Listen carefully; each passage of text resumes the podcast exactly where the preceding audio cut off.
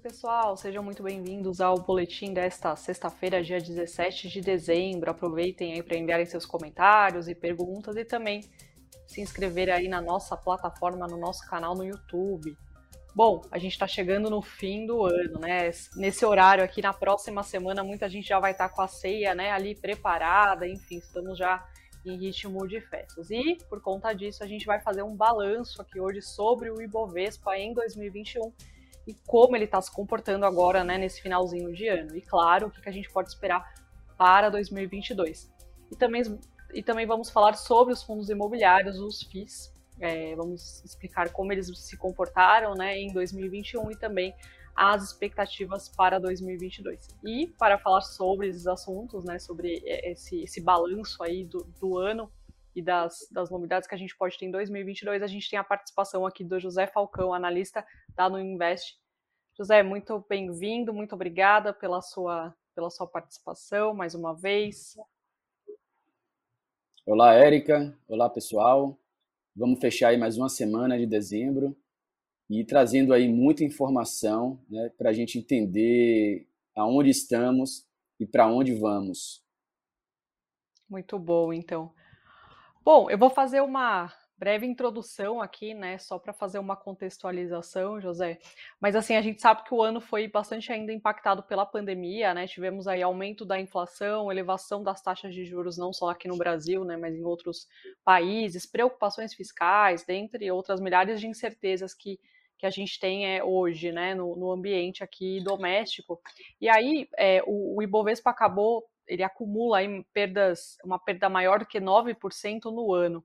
É, o que, que, a gente pode, na verdade, é, de que forma que a gente pode resumir, José, esse ano, né, para o Ibovespa, para a Bolsa, né, como um todo também, é, e também se você puder falar um pouquinho sobre esse restinho de ano, aí, o que, que aconteceu né, com o Ibovespa, enfim, fica à vontade. Vamos lá. Eu separei aqui uma apresentação dividindo em duas partes. A primeira, uma análise do primeiro semestre de 2021, que foi totalmente diferente do segundo.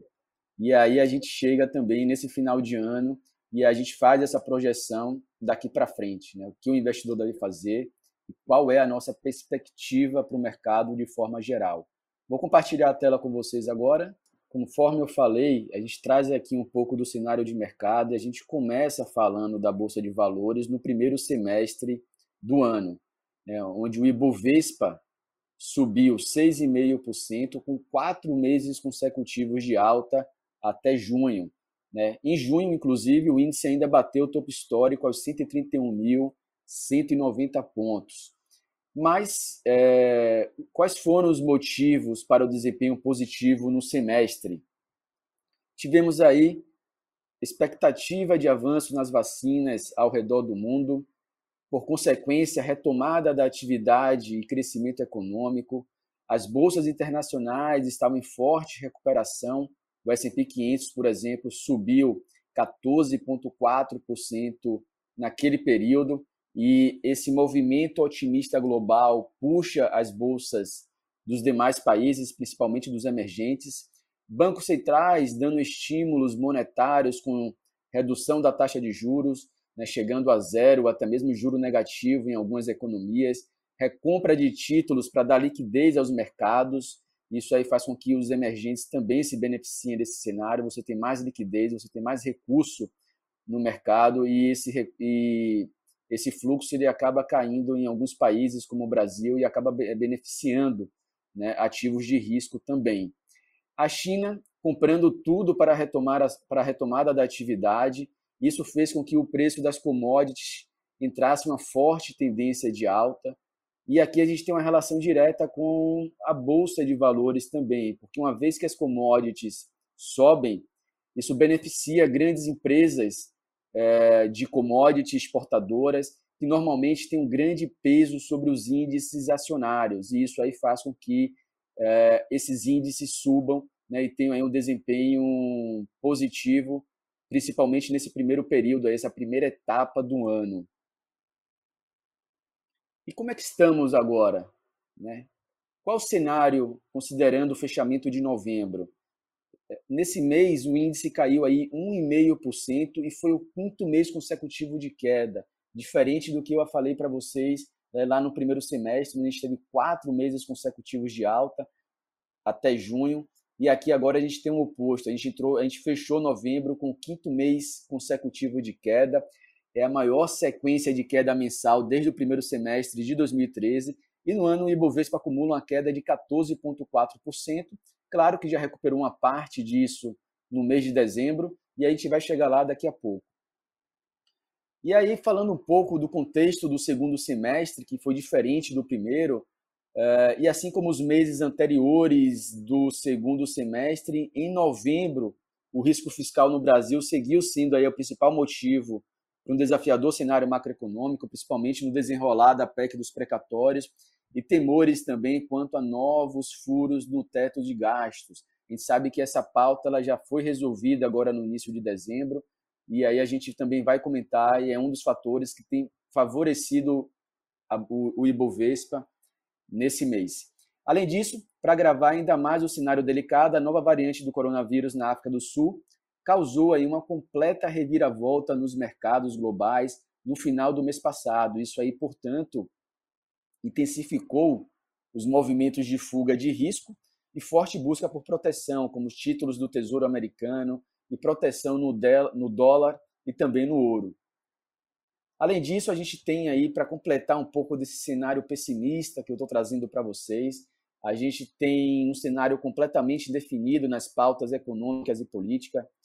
As reformas estruturais ficaram para segundo plano, provavelmente não vão ser levadas para a pauta do Congresso no ano que vem, que é um ano eleitoral, e vai ficar lá para 2023 ou um pouco mais para frente ainda, né? Porque a gente sabe que primeiro ano de governo geralmente ele é um ano de adaptação, de negociação e isso aí pode demorar um pouco. Então é, isso aí está no preço de forma negativa também tem que ser levado em conta.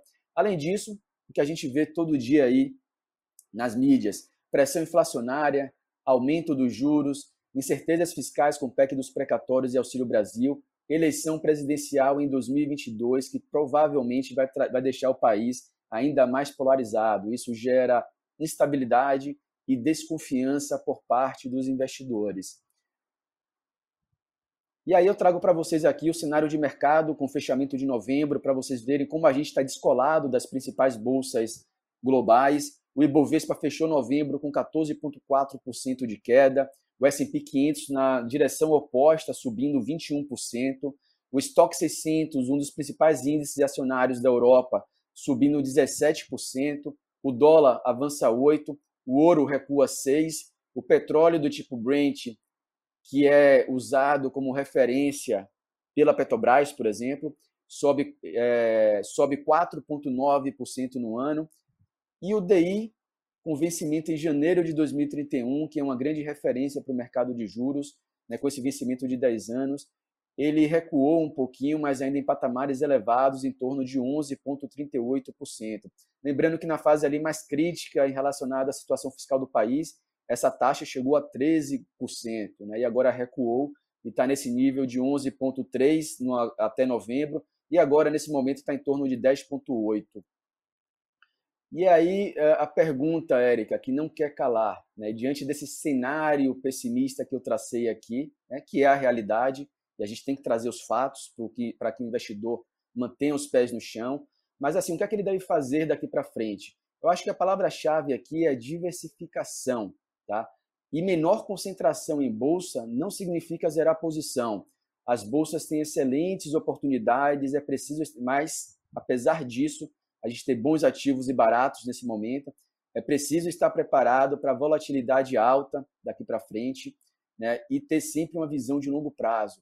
É importante também manter a proteção, que é essencial nesse momento, como ativo, como metais preciosos, aí eu trago um exemplo como ouro, e também moedas fortes como o dólar.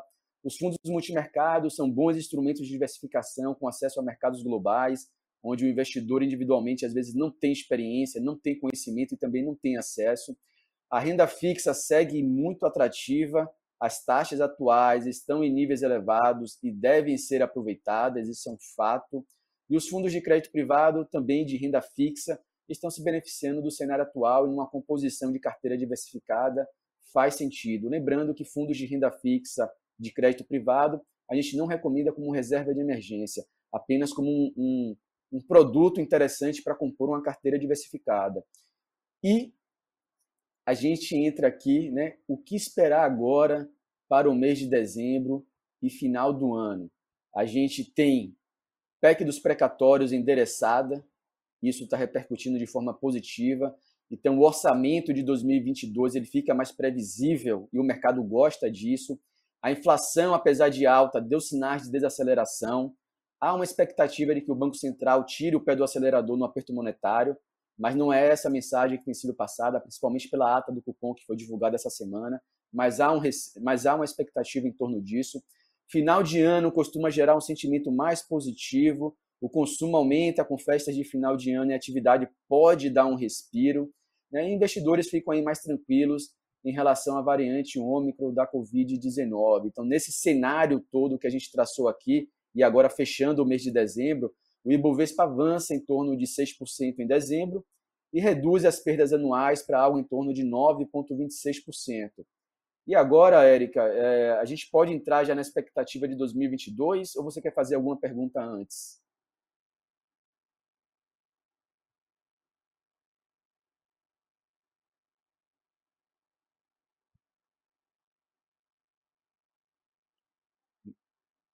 É, vamos, vamos tocar aqui então. Eu não estou escutando a Érica, mas a gente dá Oi, continuidade. Desculpa, desculpa. É último... Eu, eu ah, tá. no mudo aqui. Não, pode dar sequência, é. sim. É, eu, eu até ia falar da pergunta do Gil Costa, né? Que ele fala: podemos esperar um 2022 com muitas turbulências, que é o próximo assunto aí que você vai falar, né? Você deu esse panorama aí do que, que a gente pode é, entender como, é, como orientação aí para investimento, né? E agora, Exato. você puder falar então de 2022. Exatamente. E é o último slide aqui dessa parte de cenário de mercado. Então, assim, o que esperar para 2022, né? É claro que a gente não tem bola de cristal, mas são expectativas de acordo com, com os fatos atuais. Então, é, é bom deixar claro que os desafios continuam no cenário fiscal e político, tá? Nada está resolvido, apenas há uma previsibilidade melhor com a aprovação da PEC dos precatórios. O receio é de que em ano eleitoral venham mais medidas por parte do governo, e aí a gente fala não só do governo federal, mas do Congresso, do Congresso e das outras uhum. instituições que em período eleitoral tendem a gastar mais, né, para conseguir favorecer ali é, e, e, conseguir votos e enfim. Então é esse essa incerteza e essa ameaça deixa os investidores um pouco preocupados em ano eleitoral. A inflação continua pressionada, tá? mas, mas, mas com possibilidade de estar no pico, conforme demonstrado no IPCA de novembro, que subiu 0,95, abaixo das expectativas, que era de 1,25, mas lembrando que desse 0,95, boa parte disso, em torno de 0,4, veio do aumento dos preços dos combustíveis. Então, se a um momento o preço do petróleo ficar mais estável, o preço do combustível parar de subir nessa velocidade, talvez isso dê aí também um, uma acomodação mais rápida no, na alta dos preços e na, na, nos índices de inflação. É, uhum. outro fator aqui é a previsibilidade maior de até onde vai o ciclo da alta dos juros. Né? Uma coisa que traz muita instabilidade para o mercado de risco, né, como bolsa, é o movimento da taxa de juros. No ano de 2022, a gente vai ter uma previsibilidade maior de até onde vai esse atual esse atual ciclo de alta da taxa Selic. E aí, quando o mercado ele já tem né, uma previsão, olha, a Selic vai até 11,5, vai até 12, os ativos de risco são precificados de forma mais racional. Né? Os modelos uhum. de valuation que precificam as empresas, por exemplo, e fundos imobiliários, eles ficam mais é, assertivos, né? porque você tem uma taxa ali uhum. mais definida para o médio e longo prazo. Eleição polarizada à vista, não podemos esquecer, mas agora eu finalizo aqui falando que boa parte dos riscos que a gente comentou aqui nesse cenário pessimista já são conhecidos, então todo, todo esse risco, esse cenário aqui, ele já é conhecido dos investidores e boa parte deles já estão no preço, a esse nível que o Ibov chegou, né, no, no mês passado bateu ali 100 mil pontos, agora recuperou uma parte disso, mas boa parte desse cenário já está precificado. Né? Então, qualquer luz no final do túnel, qualquer sinal de melhora dos indicadores econômicos podem repercutir de forma positiva para a Bolsa Brasileira. E eu não estou dizendo aqui que vai começar a subir, entrar em tendência de alta. É apenas uhum. é, um indicador de que talvez o fundo do poço ele tenha chegado e que daqui para frente a gente tem algum tipo de recuperação né, em relação às perdas até aqui apresentadas. Uhum. Legal. Então, na verdade, a gente vai ter que esperar um pouco também, né, para sentir aí como é que as coisas vão caminhar, né, do ponto de vista aí é, do cenário econômico também, né, macroeconômico, aliás, inflação, a inflação principalmente, né, a gente vai precisar esperar um pouquinho e ter um pouco de cautela, pelo que eu entendi, né, José? Exatamente. É muito importante nesse momento ter paciência, né, é, manter uma carteira diversificada para atravessar períodos desafiadores com mais tranquilidade né, e uhum. sobreviver no final. Né? Quem toma muito risco, quem quer ganhar dinheiro rápido, geralmente dá alguns tropeços que pode não se recuperar. Então, nesses momentos de incerteza, a diversificação te possibilita atravessar esses desafios de forma mais segura. Legal.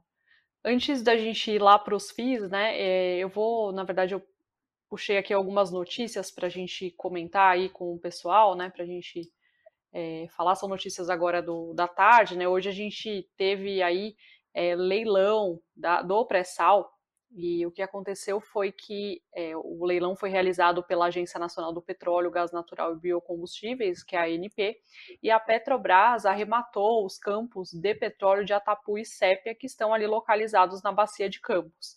É, e, logicamente, é, não foi só ela, né? Foi um consórcio aí com outras empresas privadas. O, o consórcio era integrado pela Petrobras, pela Shell e pela Total Energies, que que fez aí uma única oferta, né? No fim, foi a única oferta e eles arremataram é, esse bloco de Atapu. É, a Petrobras, no caso do Atapu, a Petrobras será a operadora com 52,5% de, de participação, enquanto a Shell terá 25% e a Total 22,5%. E ao arrematar o bloco, o consórcio vai pagar um bônus de assinatura. O que, que seria isso? Né? Que é o valor pago pela empresa vencedora de licitação é, para realizar ali as atividades de pesquisa, exploração, de 4 bilhões é, de reais aí ao governo. No campo Sépia, a Petrobras vai integrar um consórcio formado pela Total Energies, que é de 28%, pela Petronas, 21%, e a QP, que é 21%. O bônus de assinatura do campo, nesse caso, é de 7 bilhões e 100 milhões de reais. Também tivemos hoje leilão de energia, várias empresas aí é, é, falando agora no, no, final da tarde, né, os resultados, que vem, o que quem venceu e quem não venceu. A Taesa, por exemplo, arrematou o lote 1 do leilão de transmissão de energia ao ofertar uma receita anual permitida, que é a, sigla RAP, né, que é uma remuneração que as transmissoras recebem pela prestação do serviço aí de transmissão é, de transmissão da energia. De, e o valor é de 129 milhões de reais, o que representa um deságio de 47,76% em relação ao valor máximo de 248,6 milhões de reais estabelecidos pelo regulador, segundo as informações da agência Reuters. Lembrando que o lote 1, ele compreende, ele, ele integra ali duas linhas de transmissão entre Paraná e São Paulo e soma 726 quilômetros de extensão são estimados é, de 1 bilhão a 750. São, é, em, aliás, desculpe, são estimados investimentos de 1 bilhão e 750 milhões de reais nesse, nesse empreendimento que reforçará aí é, o suprimento de energia, principalmente na região metropolitana de Curitiba. Passando agora para outra notícia, né? Hoje é, já, já, já falamos sobre isso no Flash, mas para quem não, não conseguiu acompanhar, a BRF anunciou que propôs aos seus acionistas um aumento de capital por meio da emissão de 325 milhões de novas ações ordinárias, ou seja, a empresa vai fazer um follow-on, né, que é quando uma empresa já negociada, negociada na bolsa aumenta ali sua participação. E com isso, a companhia deve levantar 6 bilhões e 630 milhões de reais. A empresa disse que planeja reforçar a sua estrutura de capital, o que possibilita aí ela expandir suas atividades e realizar investimentos estratégicos. a empresa disse que 500 milhões desta oferta, 500 milhões de reais desta oferta, vão ser destinados aí ao capital social, o restante para a formação de reserva de capital. Também mais uma notícia entre os frigoríficos, a Marfrig aprovou a distribuição de 830 milhões em dividendos aos, aos acionistas da companhia.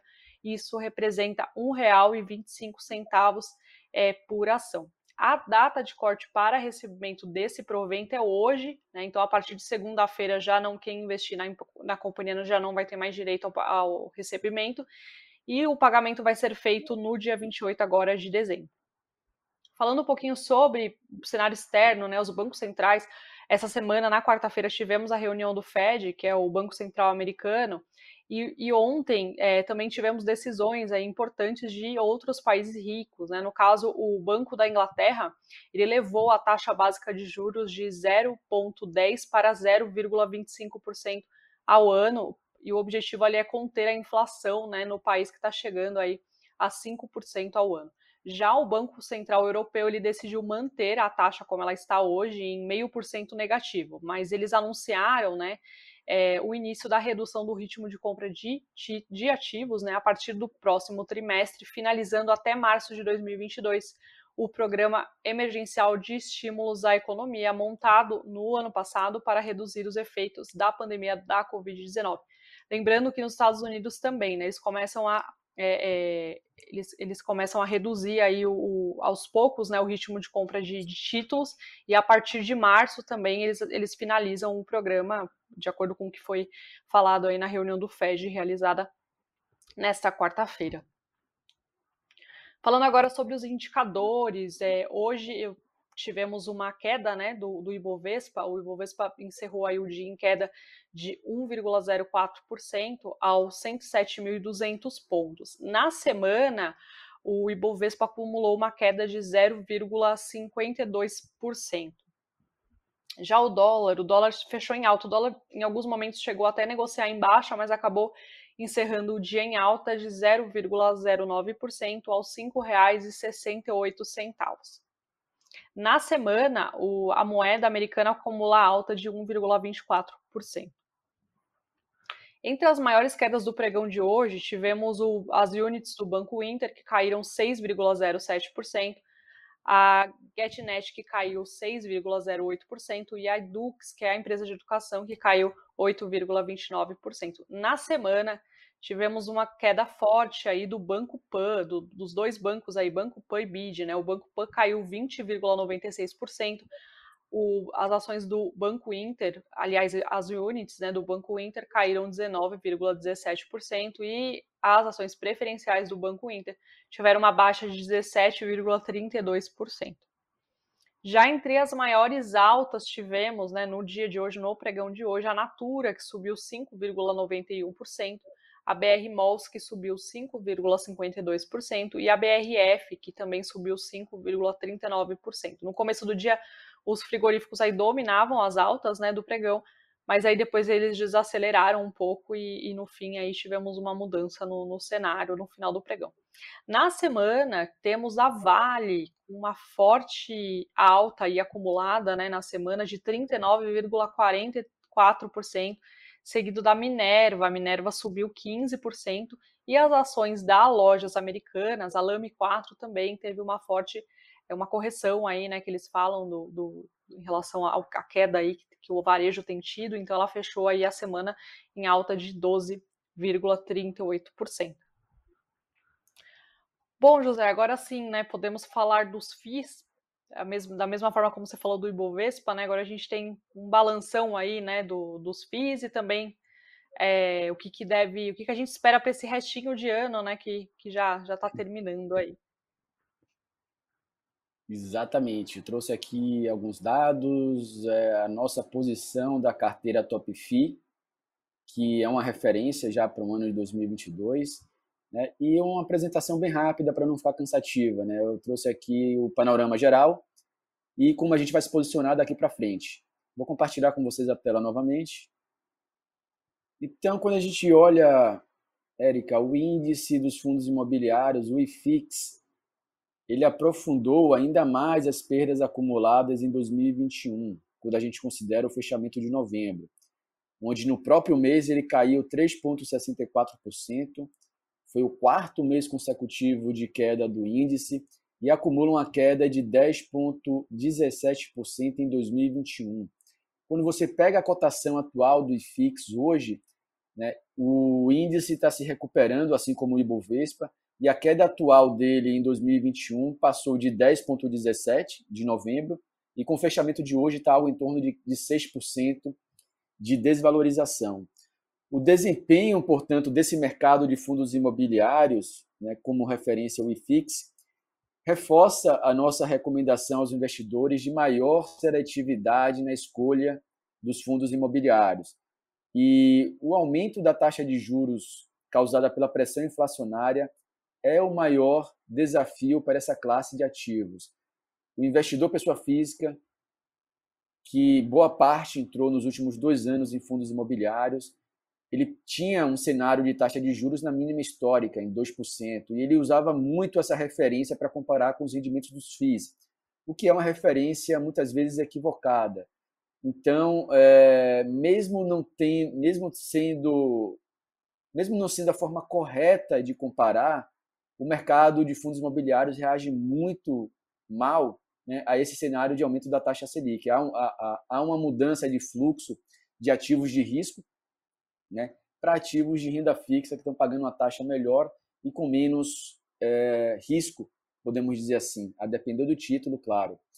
É, além do cenário macroeconômico com risco político e fiscal, que a gente comentou aqui, que impacta na confiança dos investidores e isso tem um, uma repercussão negativa em qualquer ativo de risco, seja ações, fundos imobiliários né, e outras classes de renda variável. E o que a gente está fazendo na nossa carteira Top FI? Na carteira, priorizamos fundos imobiliários de papéis indexados à inflação e ao CDI. Né? Esse, esse segmento tende a se beneficiar né? porque ele repassa para o rendimento dele de forma muito rápida a alta, é, a alta do, dos índices de, de inflação, além também de alguns títulos que tem nessa carteira que são indexados à taxa do CDI mais um prêmio que pode variar de 2, 3 e 4% a mais do que o CDI. Então esses títulos eles estão em um momento hum, que eles conseguem ficar mais competitivos em relação a outras classes de renda fixa. Os, fi, os fundos imobiliários de galpão logístico que apresentam menor risco diante do crescimento do e-commerce. Então a gente, a gente continua dando um peso relevante para essa classe a gente viu aí uma forte expansão do comércio eletrônico, é, da, do, do, do, consumo digital, e as empresas tiveram que se adaptar a essa nova realidade. Então, houve, teve uma corrida né, para conseguir se adaptar a esse no, essa nova forma de consumir. E uma das formas de fazer isso é distribuir rápido os seus produtos, fazer que chegue da forma mais rápida para o seu, seu cliente. E o único meio de fazer isso é através de galpões logísticos, né, que você estoca o seu produto próximo de grandes centros urbanos e ali você consegue fazer um atendimento melhor ao seu cliente. Então, cresceu muito a demanda pra, por esse ativo. E para vocês terem uma ideia, só para o ano de 2022 já há uma expectativa de 22 milhões de metros quadrados a serem lançados de, galpão, de galpões logísticos. Para você ter uma noção, para vocês terem uma noção aqui é, do grande avanço que o e-commerce está é, proporcionando aí para o mercado de forma geral e para esse segmento. Tá?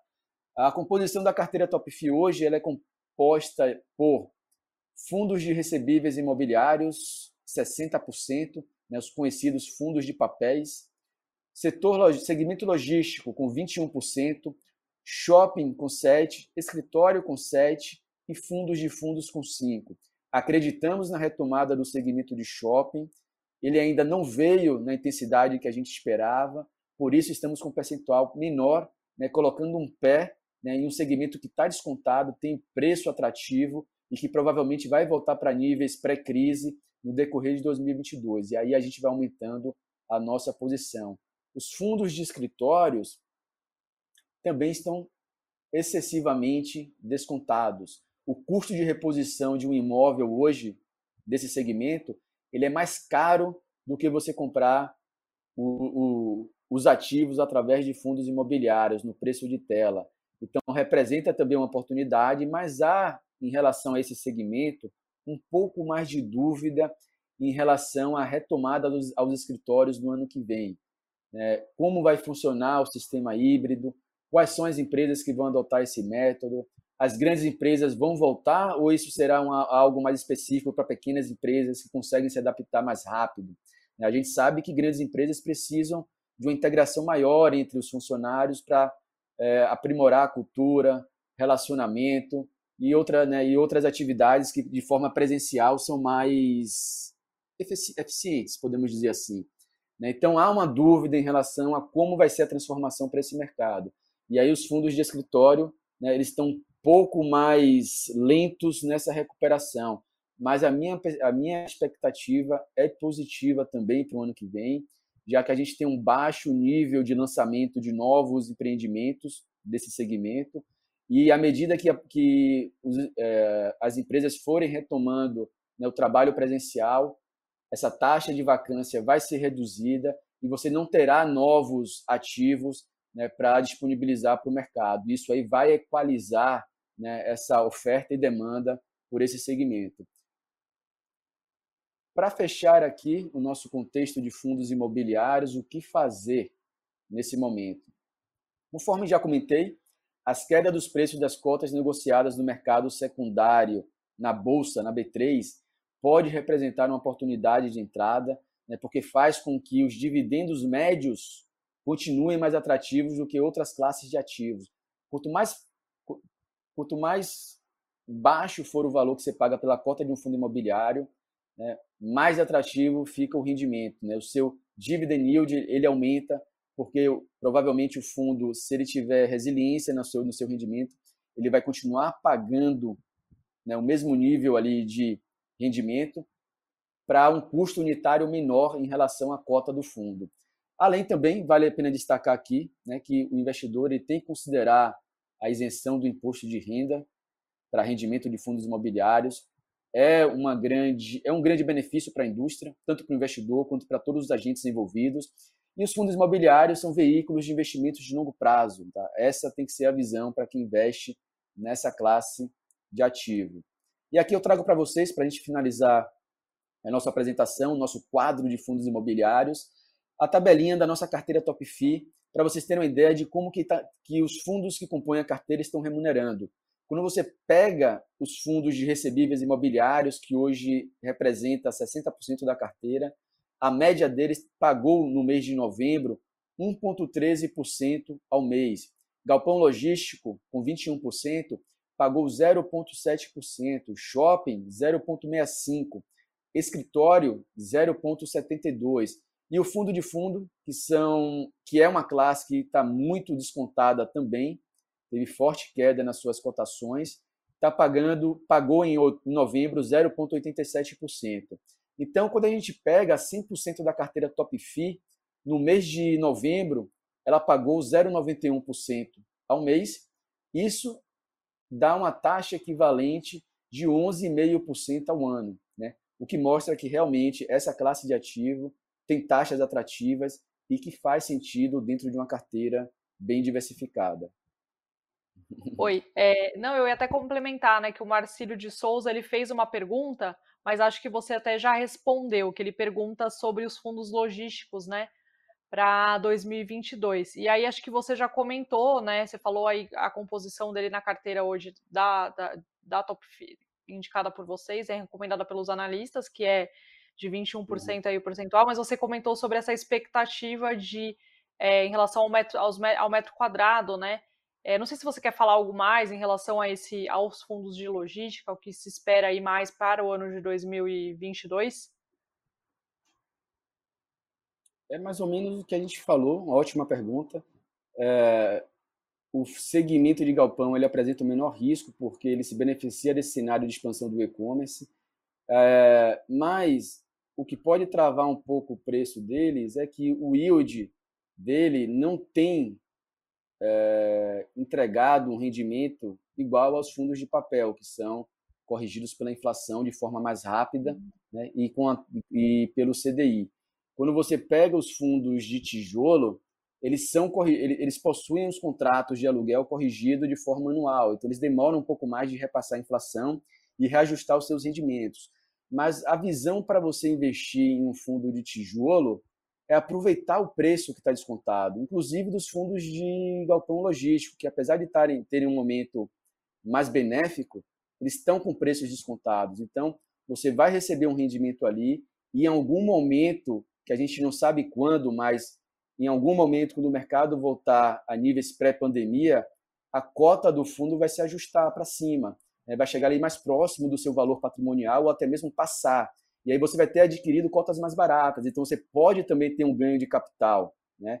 E lembrando que o metro quadrado de fundo de tijolo ele tende a ser corrigido pela inflação ao longo do tempo também. Tá? Então, o valor patrimonial dos fundos eles vão sendo ajustados ao longo do tempo pela inflação, que é algo que os investidores também não levam em conta. Tá? Então, assim, eu acho que cada, pra, cada peça do que a gente falou aqui tem a sua vantagem né, e seu momento mais desafiador. E a diversificação possibilita que você é, tenha um resultado melhor em qualquer cenário. No cenário atual, a gente acredita que os fundos de papéis estão se beneficiando mais e por isso a gente dá um pouco mais de peso. Tá aí, resposta completa então. É, José, acho que a gente já pode ir para o encerramento né, é, do programa. Eu agradeço muito a sua participação aí mais uma vez, com, esse, com essa apresentação que fica tudo mais claro né, para a gente. É, não sei se você tem algum recado final aí para o pessoal. Apenas obrigado, Érica. Obrigado, pessoal. Um bom final de semana. E voltamos aqui na próxima semana para trazer as novidades aí do mercado e do segmento de fundos imobiliários, que é o que a gente faz aqui no dia a dia. Um grande abraço para todos. Muito bom. Eu também agradeço a audiência de todos e até o próximo programa. Obrigada, pessoal, e um bom final de semana, né, para todo mundo.